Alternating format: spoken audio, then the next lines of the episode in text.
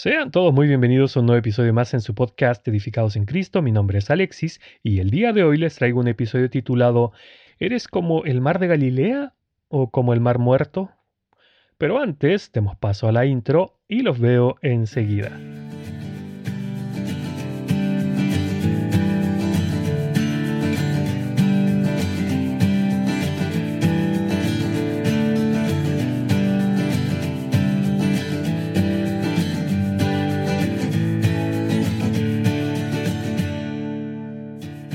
En Israel existen dos cuerpos de agua que no desembocan al mar.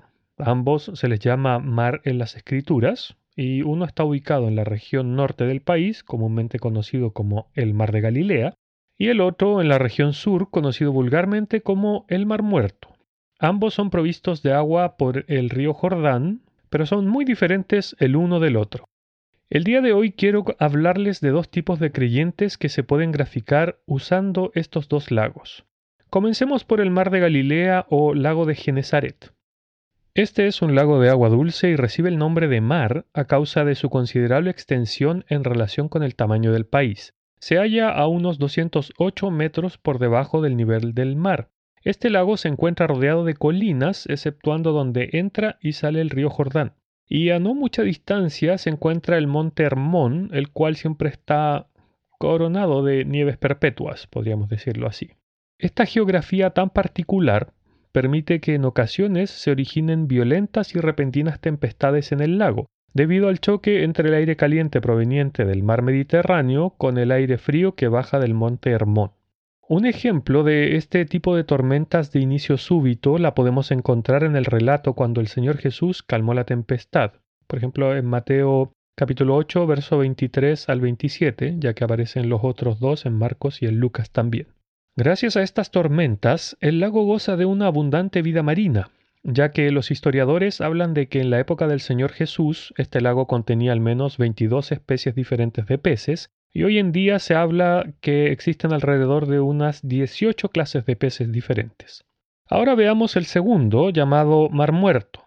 En la palabra de Dios no se conoce como Mar Muerto, sino como Mar Salado, Mar del Arabá o Mar Oriental. Este lago se halla situado en una profunda depresión de terreno que está dividida entre los países de Israel, Palestina y Jordania. Se encuentra a unos 430 metros por debajo del nivel del mar y alcanza una profundidad máxima de 304 metros. Si comparamos la concentración de sal del mar muerto con la de los océanos, el agua de estos últimos oscila entre un 2 a un 3% mientras que la del Mar Muerto es de aproximadamente un 33.7%. Y debido a esto es muy fácil flotar en sus aguas incluso para quienes no saben nadar. Esta salinidad es consecuencia de tres factores.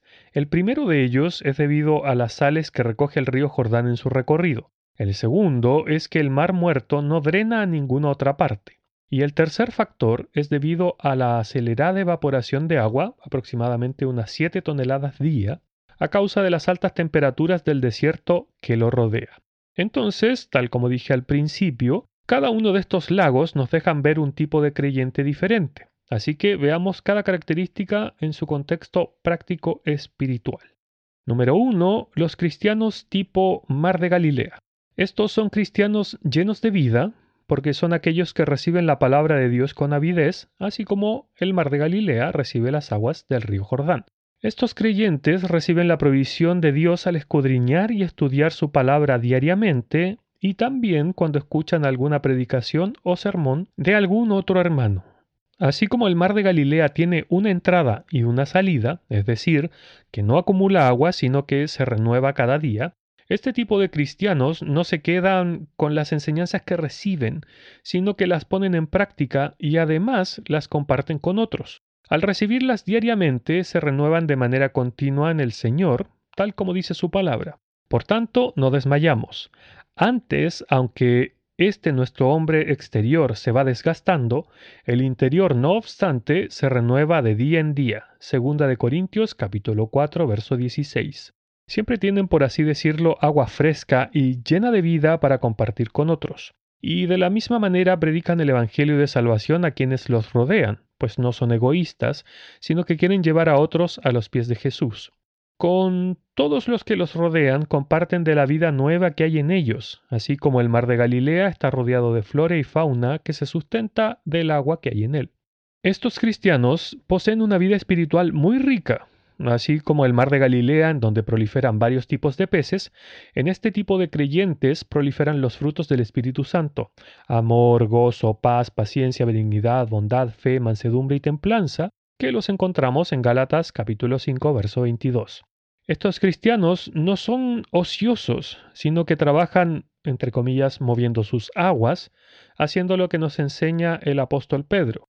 Por esta razón, también obrando con toda diligencia, añadid a vuestra fe virtud, a la virtud conocimiento, al conocimiento dominio propio, al dominio propio perseverancia, y a la perseverancia piedad, a la piedad fraternidad, y a la fraternidad amor.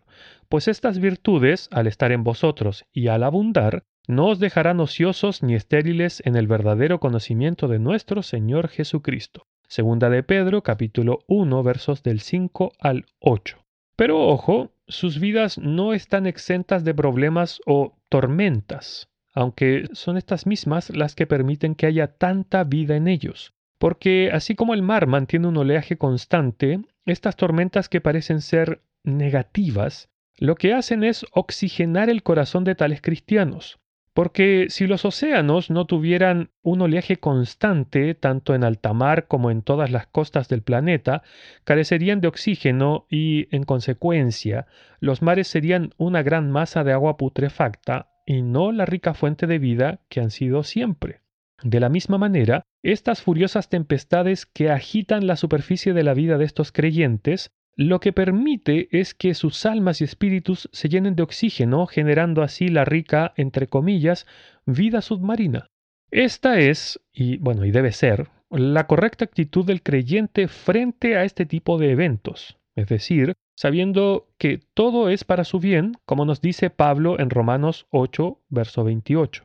Además, este tipo de cristianos tiene la plena certeza que durante la prueba el Señor está dentro del barco con ellos, por lo cual jamás podrán hundirse, sin importar cuán altas parezcan las olas o cuán fuerte sople el viento. Saben que a su debido tiempo el Señor se levantará de aquel aparente sueño y calmará la tormenta. Hay un salmo que grafica muy bien esto y que me gustaría compartirlo con ustedes. Dice así, pues él habló y levantó un viento tempestuoso que encrespó las olas del mar. Subieron a los cielos y descendieron a las profundidades. Sus almas se consumían por el mal. Temblaban y se tambaleaban como ebrios, y toda su pericia desapareció. Entonces en su angustia clamaron al Señor, y Él los sacó de sus aflicciones. Cambió la tempestad en calma y las olas del mar callaron. Entonces se alegraron porque las olas se habían aquietado y él los guió al puerto anhelado. Salmos capítulo 107 versos del 25 al 30. Este tipo de cristianos tienen un sólido conocimiento tanto de la palabra de Dios, de Dios mismo, así como una íntima relación con Él, ya que han aprendido a gozarse de estas pruebas aceptando así la soberanía de Dios, tal como dice su palabra. Hermanos míos, tened por sumo gozo cuando os halléis en diversas pruebas, sabiendo que la prueba de vuestra fe produce paciencia. Mas tenga la paciencia su obra perfecta, para que seáis perfectos y cabales sin que os falte cosa alguna. Santiago capítulo 1 versos del 2 al 4. Número 2. Los cristianos tipo mar muerto. Este tipo de cristianos son aquellos que siempre mantienen una actitud pasiva frente a las cosas de Dios. Son únicamente oidores de la palabra, pero no hacedores, contraviniendo así el mandato de Dios que dice en el mismo libro de Santiago, pero sed hacedores de la palabra y no tan solamente oidores, engañándoos a vosotros mismos. Santiago capítulo 1 versículo 22. Del mismo modo que el mar muerto solo recibe agua del río Jordán, la cual no desemboca en ninguna parte, estos cristianos solo son receptores de la palabra de Dios, pero jamás la comparten con otros. Ellos se dan por satisfechos cuando alguien les entregó o compartió algún mensaje y, a decir verdad, a estos cristianos siempre se les debe proveer alimento espiritual por un tercero, porque ellos no lo buscan por sí mismos, pues, como dije al principio, son pasivos frente a las cosas de Dios. El mayor problema de los creyentes tipo mar muerto es que la palabra que reciben se evapora tan rápido como entró por sus oídos, igual que el agua que entra en el mar muerto, la que se evapora en grandes cantidades cada día. Como dije recién, el mar muerto no desemboca en ninguna parte. Asimismo, estos cristianos no comparten con nadie las enseñanzas que reciben, sino que las reservan para sí mismos. Ellos están muy lejos de este mandato divino que dice, la palabra de Cristo mora en abundancia en vosotros, enseñándoos y exhortándoos unos a otros con toda sabiduría, cantando con gracia en vuestros corazones al Señor con salmos e himnos y cánticos espirituales. Colosenses capítulo 3 versículo 16. Cuando se mira este mar desde la distancia, da la impresión de ser un, comillas, posible oasis en el desierto. Pero a medida que uno se va acercando, se da cuenta que alrededor no existe nada, sino una tierra inerte y seca, sin mencionar que sus aguas no son aptas para la vida debido a la alta salinidad. Del mismo modo, son este tipo de cristianos que a lo lejos dan la idea de que hay vida en ellos, pero al ir acercándose nos percatamos que no es más que un espejismo, porque son cristianos tibios, de estos que Dios vomita de su boca dice la palabra de Dios. Yo conozco tus obras, que ni eres frío ni caliente. Ojalá fueras frío o caliente. Así, puesto que eres tibio y no frío ni caliente, te vomitaré de mi boca, dice el Señor en Apocalipsis capítulo 3 versículos 15 y 16. En estos cristianos toda palabra o enseñanza recibida queda flotando en la superficie de sus mentes sin poder llegar a lo profundo de sus corazones para que así puedan dar algún tipo de fruto. De igual modo pasa con las personas que entran en el mar muerto que flotan sin esfuerzo. Tristemente, son como el terreno junto al camino en la parábola del sembrador. Dice la palabra de Dios, el sembrador salió a sembrar su semilla, y al sembrarla una parte cayó junto al camino y fue pisoteada, y las aves del cielo se la comieron. Lucas capítulo 8 versículo 5. A diferencia de los creyentes que son como el mar de Galilea, los cristianos tipo mar muerto nunca sufren de algún tipo de tormenta o prueba en sus vidas, porque ellos no buscan agradar a Dios en sus vidas, sino a sí mismos o a sus seres queridos, por lo que sus vidas, por así decirlo, carecen de oxígeno espiritual, y por eso es que ningún fruto logra desarrollarse en ellos. Además, y muy tristemente, descuidan su propia salvación, sabiendo que tenemos advertencia por parte de Dios de no hacer tal cosa. Dice su palabra. ¿Cómo escaparemos nosotros si descuidamos una salvación tan grande? la cual, habiendo sido anunciada primeramente por el Señor, no fue confirmada por los que oyeron. Hebreos capítulo 2 versículo 3. Sin embargo, para este tipo de cristianos aún hay esperanza. Así como en la profecía de la sanidad de las aguas del mar muerto que encontramos en Ezequiel capítulo 47, de esta misma manera, todo creyente tibio o frío puede tornarse en un creyente que arda espiritualmente, lleno de vida, una verdadera fuente que fluye para vida eterna. Ahora, si bien como cristianos puede que no seamos 100% como uno o como el otro, pero seguramente nos asemejamos más a un tipo que al otro. La pregunta del millón es, ¿a cuál de estos dos se asemeja más usted? La verdad es que todos deberíamos ser un cristiano tipo Mar de Galilea, especialmente en estos días donde vemos que el mundo está cada vez más sumido en el pecado y la maldad.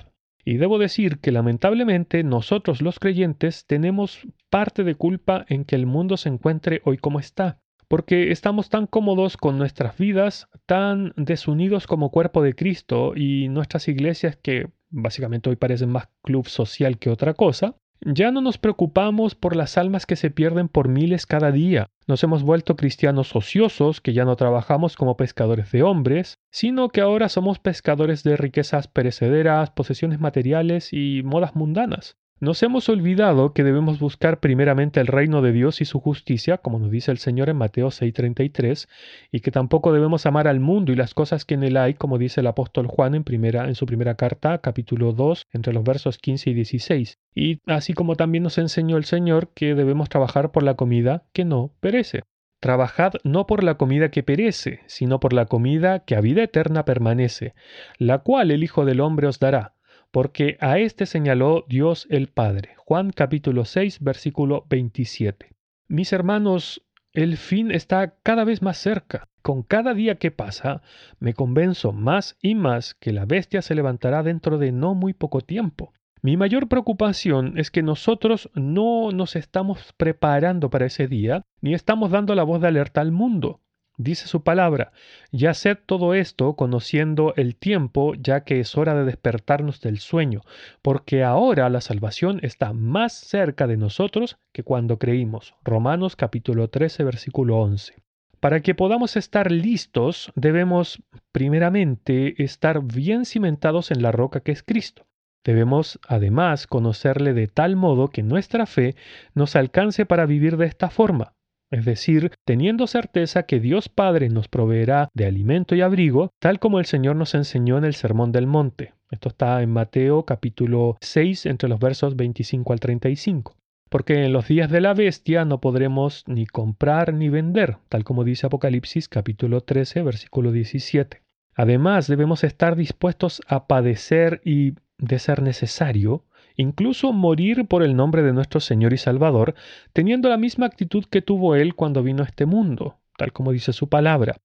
Sin embargo, no solo debemos estar listos y dispuestos para padecer por su nombre, sino incluso a permitir que asesinen y torturen a nuestros seres queridos frente a nuestros ojos sin blasfemar o negar el nombre de nuestro Señor Jesús, porque debemos recordar las palabras que Él mismo nos dijo.